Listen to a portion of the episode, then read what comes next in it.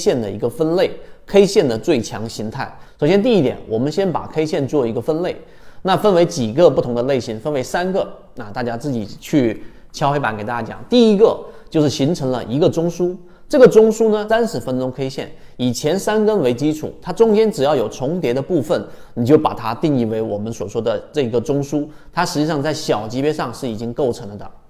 这是第一种类型，形成一个中枢。第二种类型是形成两个中枢，那这个时候就形成了趋势了，向上的趋势和向下的趋势，以及我们所说的这个，如果是重叠，就变成第一种情况了，就是我们说的一个中枢。这第二种类型，两个中枢形成趋势。第三种类型就是完全没有形成中枢，这种是最强的形态。这八根三十分钟 K 线完全没有重叠的快速拉升，待会我们会给大家去讲到。这三种分类类型，你要明白。好，我们先说第一种，只有一种中枢啊，只有一个中枢，也就过程当中只有一个重叠部分。那么你要看的是前三根 K 线，前三根三十分钟 K 线。这个时候呢，做一个简单分类。如果前三根 K 线出现了当天的最高点，那么这个是我们所说的弱平衡式。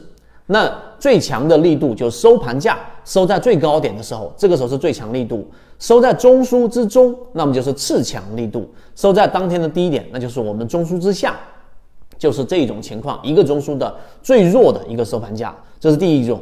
第二种，前三根三十分钟 K 线出现了当天的最低价啊低点，那么这种情况之下还是一样的，这种就叫做强平衡式。如果当天的收盘价收在了。当天的中枢之上，那么是最强形态；如果收在了中枢之中，那么就是我们说的次强形态；收在了当天的低点，那就是附近啊，低点附近，那就是最弱的一种形态。那么第三个情况呢，就是我们所说的，它既在前面的三根三十分钟 K 线中，并没有出现当天的高低点，那么还是一样，中枢之上、中枢之中和中枢之下，分别是我们说它它的这种强弱分界。这是第一种情况，比较好理解。第二种情况啊，形成了两个中枢。当天的日 K 线的八根三十分钟 K 线分类当中，它形成了两个中枢。那这里面就必然有一个不重叠的区间啊，我们可以把它定义为穿越区间。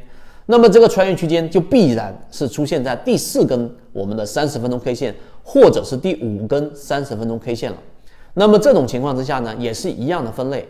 你要记住，第二种形成趋势的呢，就是我们所说的强势的这一种形态了，因为它已经形成了一种趋势了吗？前面是平衡式，当两个中枢形成的时候，它就是形成了一个趋势。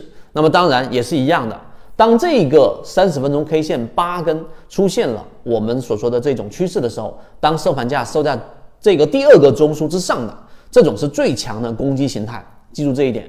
第二个就是我们说收在中枢啊之之中的，那么就是我们说的次强的。再往后的，当然有第八根 K 线穿越区间全部往下打，收在了这个中枢之下的，这么这一种就属于比较弱势了。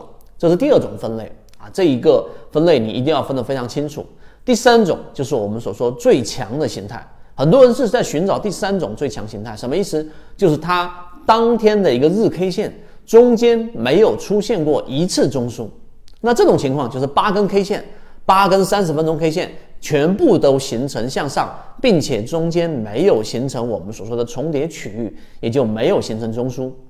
那这一种没有形成中枢的这一种上涨的形态看起来最强，但其实往往它是出货的一种特征，极可能是我们所说的骗线。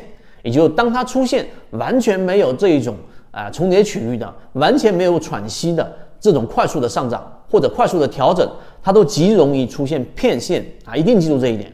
当你发现这个 K 线出现这种形态的时候，往往啊它是快速的拉升或者快速的跳水，那么你都是同向的啊，同样的一种理解。那么你一定要记住，当它出现了某一个关键节点的一种破位或者突破的时候，你要稍微等一等，它进行次级别的一个回踩，因为这个时候回踩站稳了才可以去做操作，否则就是我们所说的骗线。